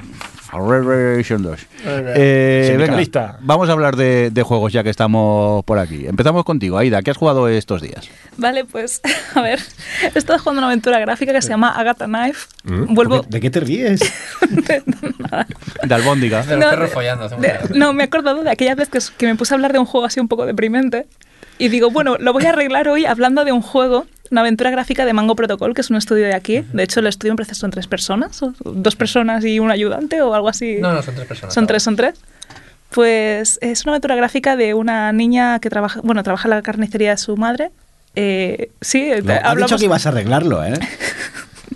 y entonces la carnicería les va muy mal y, y decide a través de un cura que es clavadito Marilyn Manson que va a crear su propia religión, que es el carnivorismo. What? ¿What? Sí, porque está triste, porque ella lo que quiere es... es Pero es que lo perturbador es que se está partiendo la caja mientras lo cuenta. es que me van a echar del programa. a ver, me pongo seria. Eh, esta niña pues le encanta, lo que más le gusta en el mundo son los animales, le encanta jugar con ellos. Este veo Es que ve a Johnny beber agua y sufro. Yo os digo que es guay, o sea, por si no, no parece es guay. O sea, le encanta jugar con los animalitos, pero luego lo pasa mal porque cuando los, que, los tiene que matar para, para vender la carne luego, pues se ponen a gritar y, y lo pasan mal y se asustan y ella no quiere verlos mal. Entonces, pues decide montar una religión para tanto vender más carne en, el- en la carnicería como para que los animales no sufran. Aida, los juegos que juegas, ¿Pero de qué se ríe? o sea, me fascinan.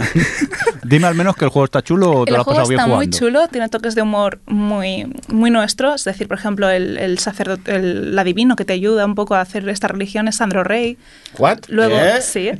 Luego cuando vas por Mira, la... ya has ganado puntos. No, no, es Goti, es Goti. Cuando vas por la calle, por ejemplo, te encuentras, hay una tienda aquí en, en Barcelona que se llama Madame Chocolat, que es de ropa así de lolitas, pues está recreada la, la tienda por dentro. Está Lady Bird, que es un... Lady Bird. Lady como- Bird, sí. Bueno, la, la chica Ah, está... entonces no, bueno, el, el, el wrestler este que se viste como mujer. Lady Bird, sí. sí. Pues aparece también como en los personajes.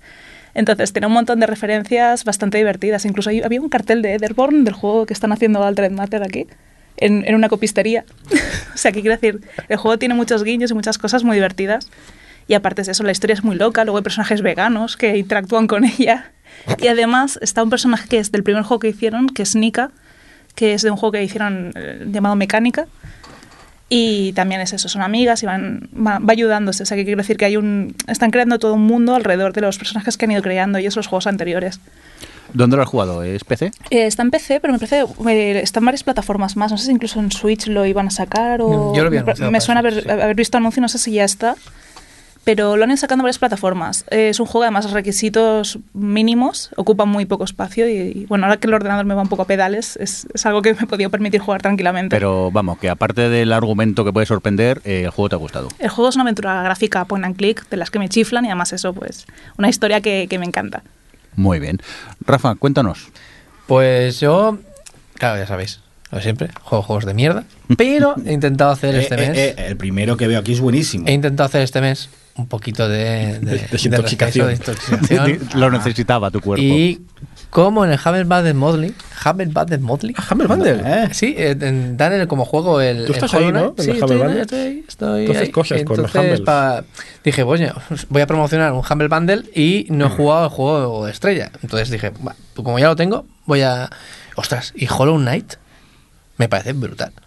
Me parece, o sea, uno de los mejores. mm, mm, roguelike barra plataformas barra bla bla bla bla. Bueno, Estoy- no, porque. No, es porque- más Castlevania Es más. Castlevania. Castel- eh, Y estoy muy eh, enfadado Metroidvania, Metroidvania, mejor dicho, perdón, he dicho roguelike. Metroidvania. Estoy muy enfadado con. Hollow Knight, tío.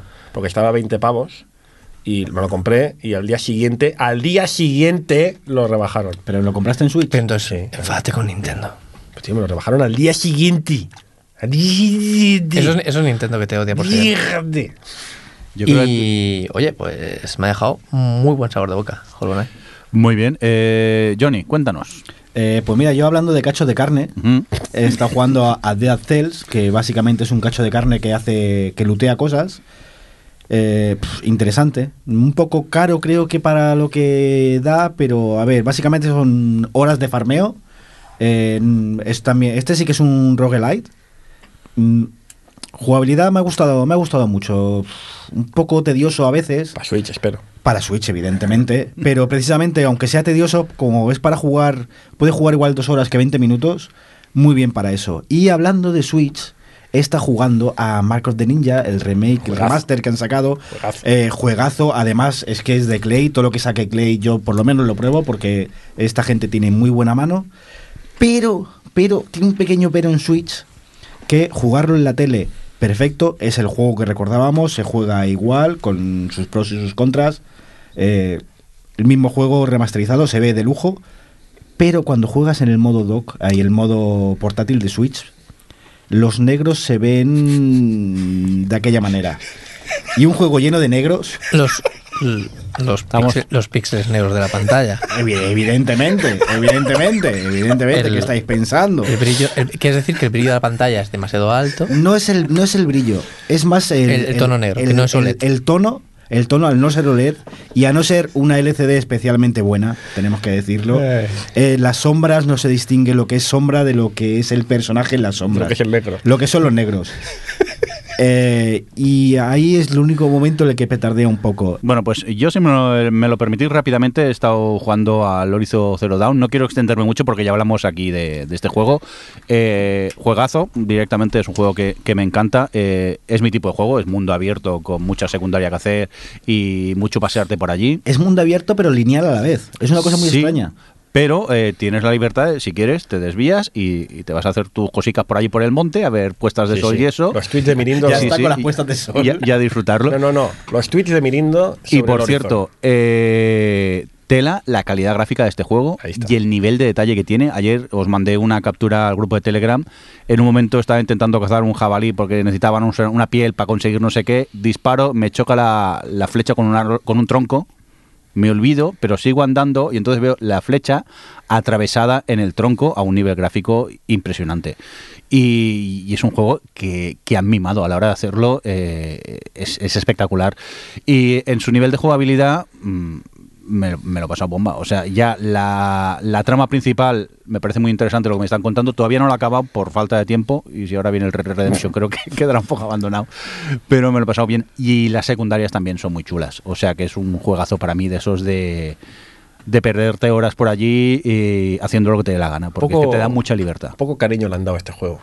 Poco cariño se le ha dado. Sí, creo que se ha hablado un poco de, de él y siendo un mundo abierto me parece un juego muy... muy Yo creo que se ha hablado bastante. Yo sí, en su momento además fue bastante pelotazo. Lo que pasa es que ha pasado mucho tiempo desde que salió. Ya, también de verdad. Mm, Y yo soy de no jugar a juegos recién salidos, menos hoy, que vamos a jugar Redemption ya. Así que venga, al grano, Rafa, ¿qué más has jugado? Venga. Pues ahora sí que un roguelike. Te está metiendo prisa el jefe, ¿eh? No, no, no, porque quiere jugar, que se nota. Sí, sí que he jugado un roguelike, que es el Decree of the Necrodancer, que ya tiene su tiempecito. Pero, ostras, mm, la verdad es que es viciante, divertido, y la mecánica de ir al ritmo a la vez que te vas cargando bichitos y demás, mm, me, me ha, me ha dejado muy loco. Y, bueno, ya también ir cerrando, aparte de jugar al Outlaws y al Patapón, juegazo. Patapón. Patapón es un señor Patapón juegazo. es Goti. Juegazo, que lo tengo hace bastante tiempo, pero lo he jugado en directo. He jugado a un juego que no había jugado nunca, que es Rambo, el videojuego. ¿Formato? Oh. Eh, ¿Formato? Formato Eh, PC. PC, vale. PC porque... Bueno, sí, salió. Es verdad que también salió en Xbox 360. Y Play 3. sí, Repite, sí, Play 3. repite el título del juego. Rambo, el videojuego. Se va a decir siempre, Buah. Rambo, el videojuego. Buah. No, no has dicho... Ostras, ahora. Ah. Pues es un juego de, de mierda. Pero mucho. pero de mierda. Es mm, es verdad que me he intentado desquitar, pero no, no podía desquitarme porque estaba eh, de segunda mano, estaba a 1,95. Caro, caro. Caro, Físico, bueno, ¿eh? Físico. perdonad, pero físico, físico. Estoy hablando de físico, con su cajita roja, su DVD. No, claro, en su presupuesto, dos euros. Dos euros y medio es el máximo que me puedo gastar, es mi reto. Está, está, está en el budget. Pero eres muy de 99 céntimos. Exactamente. Eh, la cuestión es que, bueno, es verdad que es una mierda con pinchar un palo, Pero tremenda. pero, ostras, es que cuando llevas dos horas y media, es que no puedes parar. No puedes parar porque dices, ¿y esta mierda me va a ganar? Y sigues, y sigues, y sigues. Y entonces se te cuelga el juego. Y dirás, bueno, te da actualizaciones. No, está con las actualizaciones. Y sigues, y, y se te cuelga el juego. Y tienes, bueno, o sea, es, es un sobre raíles, es un juego sobre raíles, es decir, no es un FPS, sino que te mueven como el, el House of the Dead o cosas así, pero mm, con el aliciente que no tienes pistola, sino que tienes un brazo mm, atontado, porque lo debes de tener dormido, porque empiezas a mover la, la pistola como puedes por toda la pantalla, y tiene autoapuntado. Autoapuntado que siempre se va a un tronco. o se va al palito, al- o sea, las físicas de ser la hostia. No lo he comprobado porque como no te puedes mover, pero eh, hagas lo que hagas, siempre acabas disparando a ese palito que hay en medio y, y es indestructible el palito, ¿eh? O sea, bueno, ¿Cuántas jugarlo, horas- cuántas horas llevas con el No, juego? so- solo cuatro. Solo cuatro. Pocas, me parece. Solo cuatro. Pocas. Pero me he comprometido a acabármelo, a poder ser en directo y, po- Esto- y los DLCs si puedo conseguirlos para versión física. Este juego es lo que, lo, claro, creo lo que dijiste tú, que es como un accidente de aviación. Es un accidente de aviación. Es un accidente O sea, de aviación. No puedes quitar la vista. O sea, es- te, te- te deprime, es- te, te asquea, pero no puedes parar de mirar. es, Yo también lo he sufrido. es lo mejor, es lo verdad. mejor. Funs, eh, ¿Ya, ya? espérate, empezamos bueno. con el Valkyrie Chronicles, este. Ah, bueno, a ver, el Valkyrie Chronicles 4 todavía per se no lo he jugado, pero eh, os recomiendo mucho su demo. O sea, nos has hecho un clickbait. Sí, es un clickbait. Bueno, más, más clickbait será el de Spider-Man, pero bueno. Eh, es- está la demo para bajar de, de internet y la demo es larguísima. Pero es súper larga, tiene como tres o cuatro misiones y puedes ver un poco todo lo que es el juego ya desde el principio. Y descubres que es un juegazo, va a ser un juegazo. O sea, este si puedes jugar la demo ya puedes ver que va a ser un juegazo. Y os la recomiendo para ver un poco lo que es. Y lo bueno es que si has jugado a Valkyrie Chronicles 4, la demo, y te la has acabado, cuando llegue el juego bueno, eh, lo podrás continuar. Podrás continuar parte de ahí y, te- y se ve que te darán eh, opciones nuevas y demás. El Valkyrie Chronicles 4, yo soy muy fan del primero. Jugué el 2 y el 3 en PSP, que no estaban mal, pero tampoco eran nada del otro jueves. El 4 vuelve a recuperar lo, lo guay del primero. Vuelve a ser un juegazo. Si te gustan este rollo de baldosines, sin baldosines, es un juego redondo. O sea, de verdad que os lo recomiendo mucho. Muy bien. Aida, vamos contigo que luego acabaremos ya con, con el programa. Eh, Life is Stranger 2. Vale. Strange, perdón, 2. Stranger. Pues vengo a deprimiros. Joder. Otro. Ostras, es que lo estuve jugando, de momento solo hay un capítulo disponible, en breves lanzan el segundo. Y así como el primer juego, Life is Strange, iba mucho de. trataba mucho la relación de la protagonista con su mejor amiga de la infancia, que se volvían a encontrar. Y había sucesos paranorm- paranormales en Arcadia Bay, en la ciudad donde sucede todo, o el pueblo más bien. Este juego, eh, de momento, no parece tener ninguna conexión con, con esos hechos, aunque sabemos que por el, el DLC este intermedio, bueno, el, el contenido gratuito que hicieron del Captain Spirit, que van a ir relacionados, ah, este va de la relación de dos hermanos, pero una relación de en plan de mm, cómo los dos tenemos que sobrevivir como sea, y uno de ellos es muy pequeño, el otro tiene 17 años, el mayor, y es muy duro. O sea, yo creo que, que en Life is Strange el primero había un episodio concreto que era, era muy jodido porque, bueno, es uno que vas a- atrás en el tiempo y entonces hay una cosa que cambias en el pasado y en el futuro afecta de una forma catastrófica. Pero es que este juego empieza el primer capítulo y ya es, es de llorera tú constante. O sea, lo recomiendo mucho porque es muy bonito, pero, pero joder, Es de llorera, lo recomiendo mucho. Os va a joder la vida. Pero ir preparado. ¿no? Hay que ir preparado. Para, hay que ir para preparado. O sea, mentalmente tienes que estar y sobre todo es eso. Si, si yo qué sé, si por lo que sea en la vida has perdido un hermano o algo, no lo juegues. No lo juegues porque la relación la van haciendo cada vez más intensa. Yo digo, este juego va a acabar con un hermano muerto. es que lo estoy viendo venir. y, y ostras. Está muy chulo y lo que hacen muy bien estos juegos, aparte de que tiene un montón de detalles, así que eventos que suceden en un momento exacto y si no luego ya no, no tienes posibilidad de conseguir eso, o conversaciones que según lo que hagas desbloqueas una cosa o no, eh, tiene unas músicas chulísimas. O sea, siempre han tenido un, un rock indie así ambiental bastante guay y en este juego lo, lo han mantenido y sigue sonando de maravilla. Muy bien, pues tomamos nota de este Life is Strange 2. Creo que ha llegado el momento. No sé si despedirnos, irnos y dejar a Alfonso hablando y, y si eso ya que pare la grabación o, o- Uy. o qué. O es un simple clickbait. ¿Te atreves? ¿Qué pasa que no me ha gustado el Spider-Man? ¿Te atreves a hacer ¿Ah, eso? que va a hablar del Spider-Man? Sí, sí, que Vámonos, dice, vámonos, que, dice que no le ha vámonos. gustado. ¿Te atreves a dejar eso funcionando solo? Yo aquí solo. ¿Te atreves? Mm, Se va a quedar sin memoria el 486. nos vamos a ir al uruguayo, tú mismo. Oye, tengo mi coche. ¿eh? Ah, Luego, alcanzo. Vienes, ¿no? Luego se alcanzo.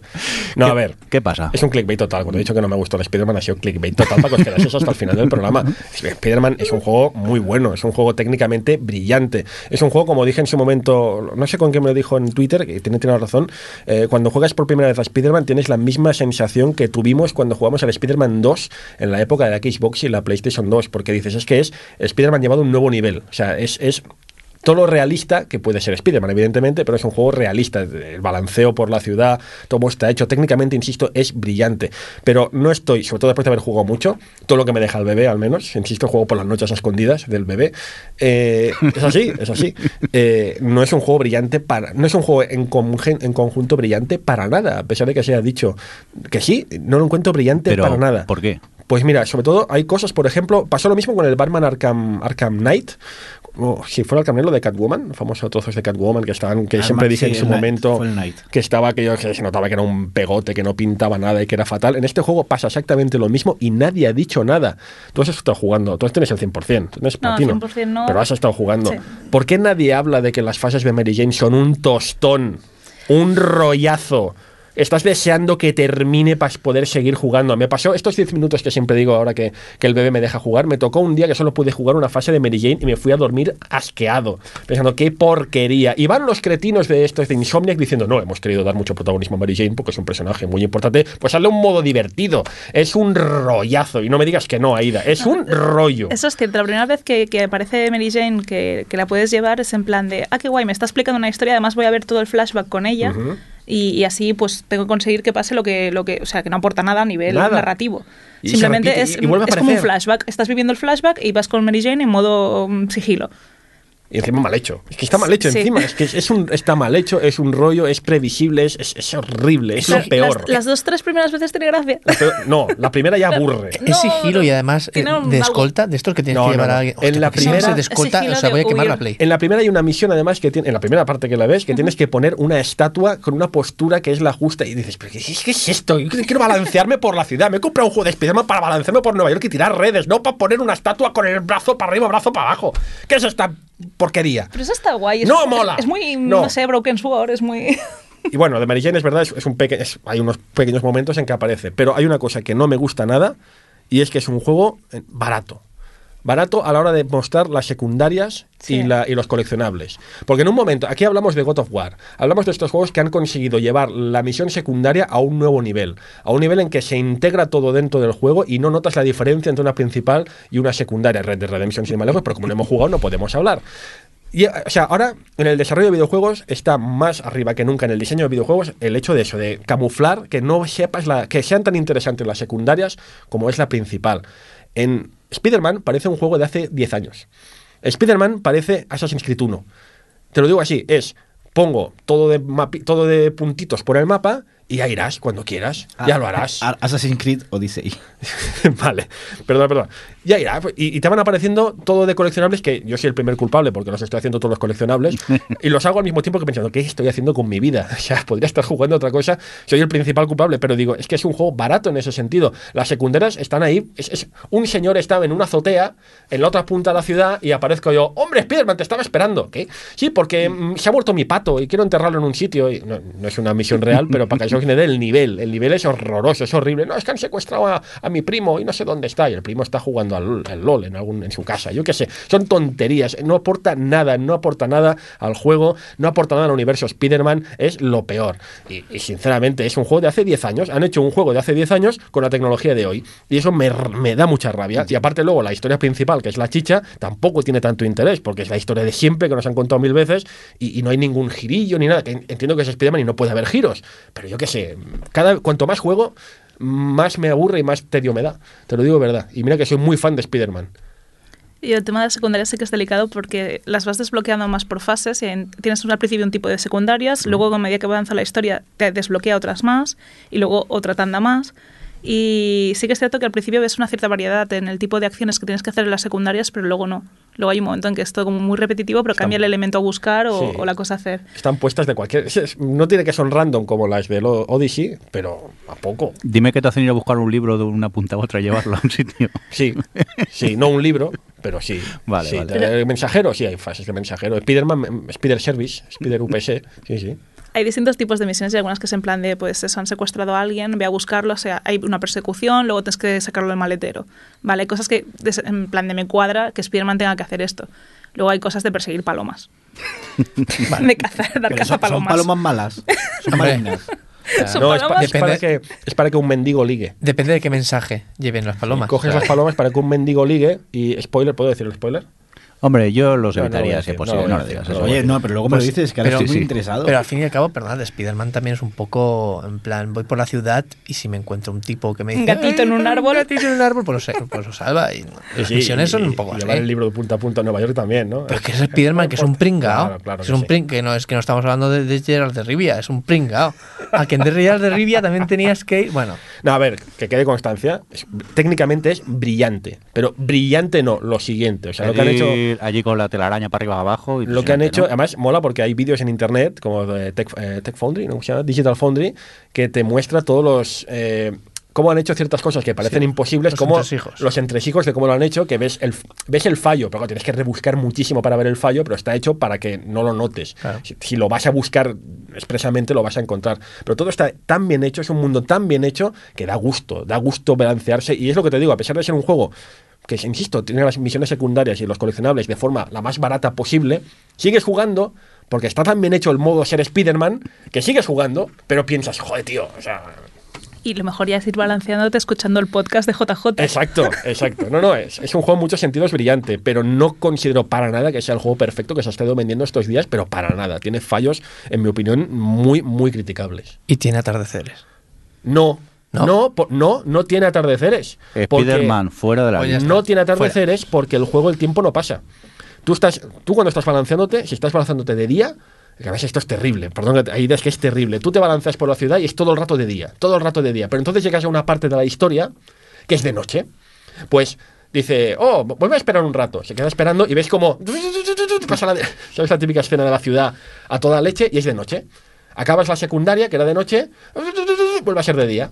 Es lamentable, pero tristísimo. Eso es patético. Y dices, en serio, después de ver las pedazo puestas de sol que llevamos viendo en Play 4 todos estos años, y ahora me pones este modo de no Y pasar pasa, hambre, pasa como en el con el Batman Arkham Knight, lo de la sensación de urgencia que se va a la mierda con las secundarias. Uh, hay que salvar la ciudad porque Sí, va a claro. explotar. Hombre, Mm, claro. Pero voy a perseguir Sí. palomas. Hombre, claro, Sí, sí. pero es que, claro, Uf, también piensa, juegos, ¿eh? también piensa que como Últimamente no. estos Spider-Man, eh, En God of War lo hacen perfecto. rompien- No, mira, es que ahí está el tema. Tú comparas un Spider-Man con un God of War a nivel jugable, ¿eh? A nivel jugable, y es que no hay color. God of War es un juego brillante a nivel diseño, pero brillante, y Spider-Man no lo es para nada. Spider-Man es un juego, insisto, barato, porque es, meto cuatro secundarias que no tienen nada que ver con la trama, eso, es que Doc, Doc Octopus va a destrozar el Empire State. Bueno, pero voy a llevar esta paloma al pobre mendigo que quiere ligar con la señora. Y, está todo desperdigado por ahí, ya, ya lo harás. Ya lo harás cuando puedas. Entonces, no, las secundarias están puestas de forma forzada, los coleccionables van apareciendo y son siempre lo mismo. Comparado con un God of War, es de risa. Lo es.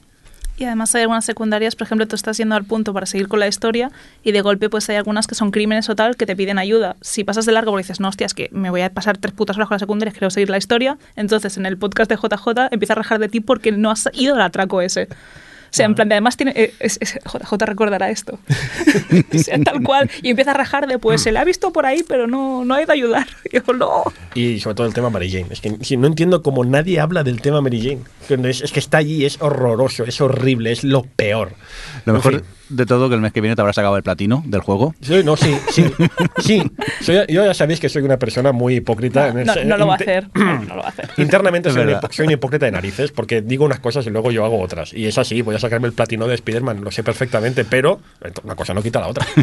Pero es que eh, al final, mirando, perdón, ya acabo, es que es eso, es que balancearse por la ciudad y eso, al César, lo que es del César, es tremendamente divertido y tremendamente chulo y está muy bien hecho. Y, y- y sí que es por eso, porque si hubiera sido un Spider-Man de antigua generación, pues yo he jugado a todos los Spider-Man de, de estos años. Y si llega a ser uno de los antiguos, mm, lo habría dejado. Te lo digo así, hay Spider-Mans antiguos, el Friend Foe y todos estos, que a nivel, a nivel jugable me parecen mejor diseñados que este. Te lo digo así, me parecen mejor hechos. Técnicamente no, técnicamente este le da sopas con onda a todos. Pero vamos, que tú saltas de un edificio y ya eres feliz. Sí, directamente. sí, y me pasa lo mismo que con el Batman, que digo, es que Sí. lo que decían, Batman decían, es que es el simulador de ser Batman. Bueno, pues este es el simulador de ser Spider-Man, sin duda. Pero hombre, jugablemente podría haberse ocurra un poco más. Bueno, pues eh, nos vamos a ir ya, que ya va siendo hora. Que, ¿Cancelamos el uruguayo nos vamos a jugar ya al Red Redemption o...? No, hacemos una cosa. Instalamos el Red Dead y mientras tanto comemos en el uruguayo. ¿Qué parece? Yo creo que en el uruguayo tienen teles. Si le, le pides que te pones la Play 4, Nos iremos a comer y llegaréis a casa y Sí. pondrá inserte el DVD2. Así Después de que dos. Venga, que nos vamos. Eh, oye, un saludico a Roberto que hoy se nos ha caído la conexión y no he conseguido reconectar con él y al final ha dicho, ala, vete, ya hablaremos en el, en el próximo, que lo sentimos mucho, Roberto. Eh, Aida, gracias por venir. Vosotros, hasta la próxima. Rafa, nos oímos en breve. venga, yo me voy a jugar al Rambo. Muy bien. eh, Funs, eh, nos vemos, espero el próximo mes. Venga. Y si no, el siguiente, no pasa Bueno. nada. Aquí siempre tienes la puerta abierta. si hacéis, a ver, también te digo, si hacemos Bueno, sí. el programa el mismo día que la persona Game World, no. Bueno, tal. Búscanos hueco, búscanos hueco. Sí, nos vamos allá a hacerlo. Eh, Johnny, Venga, que hay prisa. Ah, venga, eh, nunca mejor dicho. David, que esperamos tenerte aquí en el próximo programa y un corto saludo de quien nos habló, con vosotros, el señor Mirindo. Venga, hasta luego. Adiós. Adiós.